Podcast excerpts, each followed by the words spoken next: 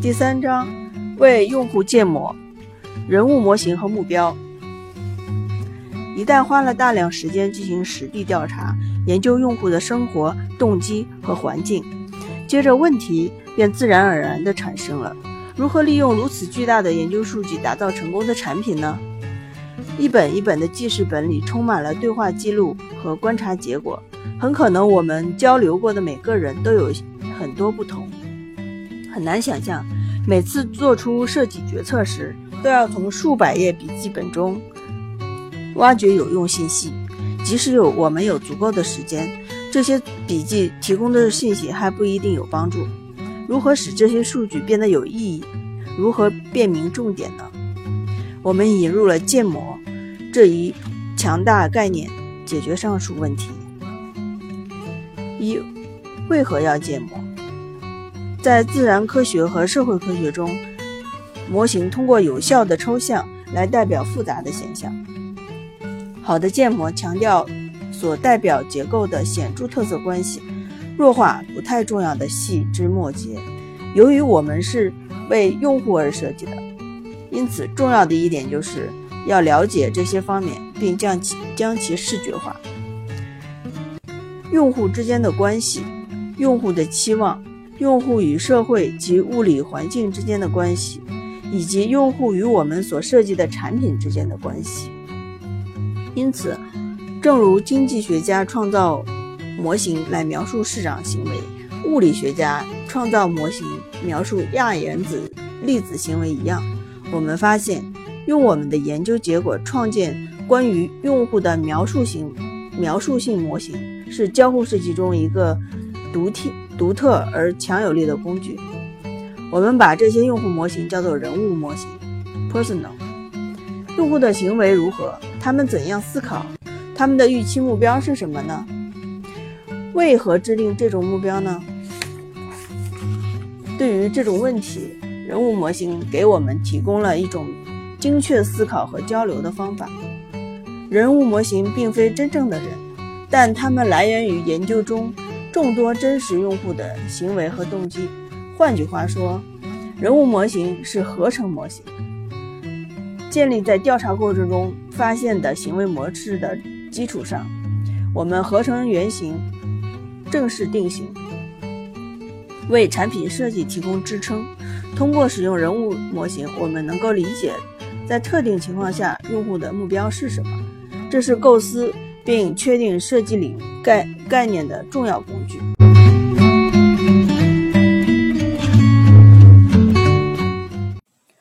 和其他许多强有力的工具一样，人物模型虽然概念简单，使用起来却十分的复杂，需要精心处理。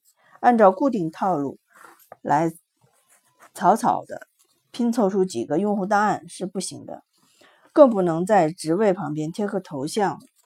图片就称之为人物模型。要想让人物模型成为设计设计的利器，必须十分严格和细致地辨别用户行为中那些显著而且有意义的模式，并且把它们转化成能够切实代表各色用户的原型。当然了，交互设计师还可以使用其他一些有用的工具，比如工作流程模型和物理模型等。但我们发现，人物模型这个工具最为有效，而且可以将其他建模手段的优秀方法运用在人物模型上。本章重点讨论人物模型及其目标，结尾处将简要的谈谈其他模型。人物模型的力量，要创建一个能够满足多样化用户受众的产品时，逻辑上来说，功能。应该尽可能广泛，以满足最多的用户。然而，这种逻辑有缺陷。满足广大用户需求的最佳方式是为具有特定需要的特定个体类型设计。任意扩展产品功能，涵盖很多受众时，只会增加所有用户的认知负担及导航成本。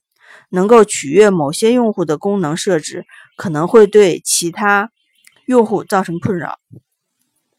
如图，想要设计一款让所有司机都满意的汽车，最后出来的车固然是囊括了所有的功能，但是却没有人喜欢。今天的软件设计也是一样，企图满足过多的用户，结果导致满意度下降。我们还有另外一种的选择，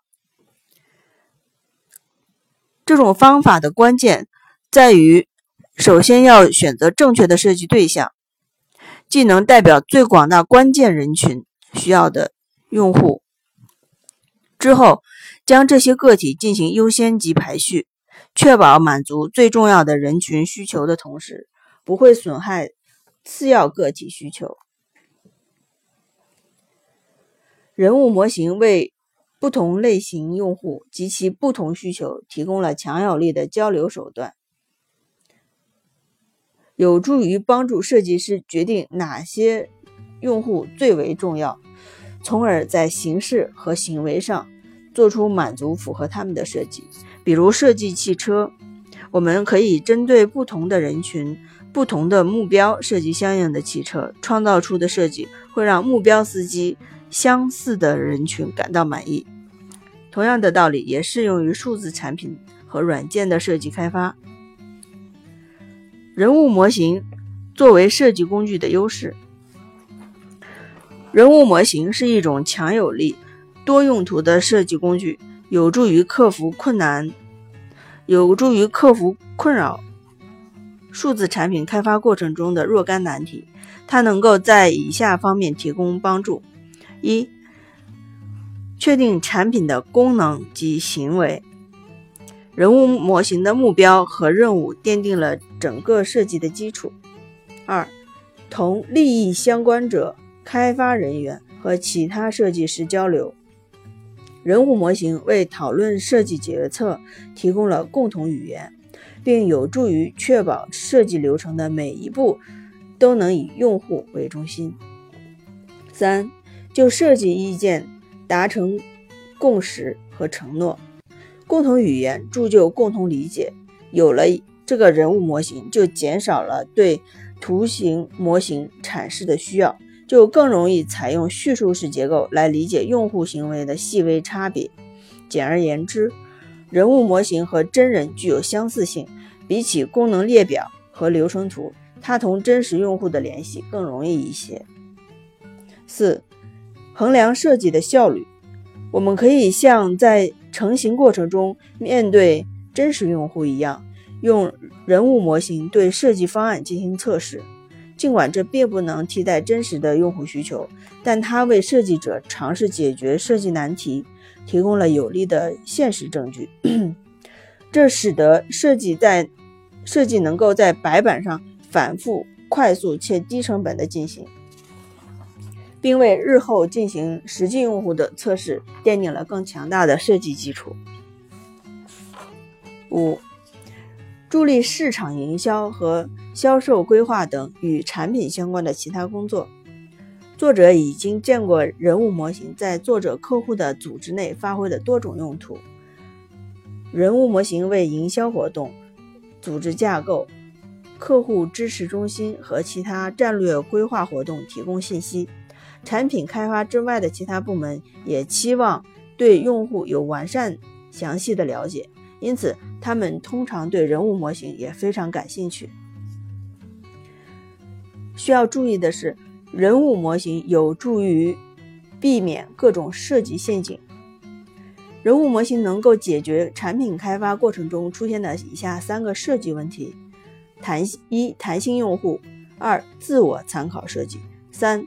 边缘功能设计，下面就详细解释这三三个设计问题。弹性用户虽然满足用户是我们的目标，但用户这一术语对于特定设计问题和场景时很容易引发问题。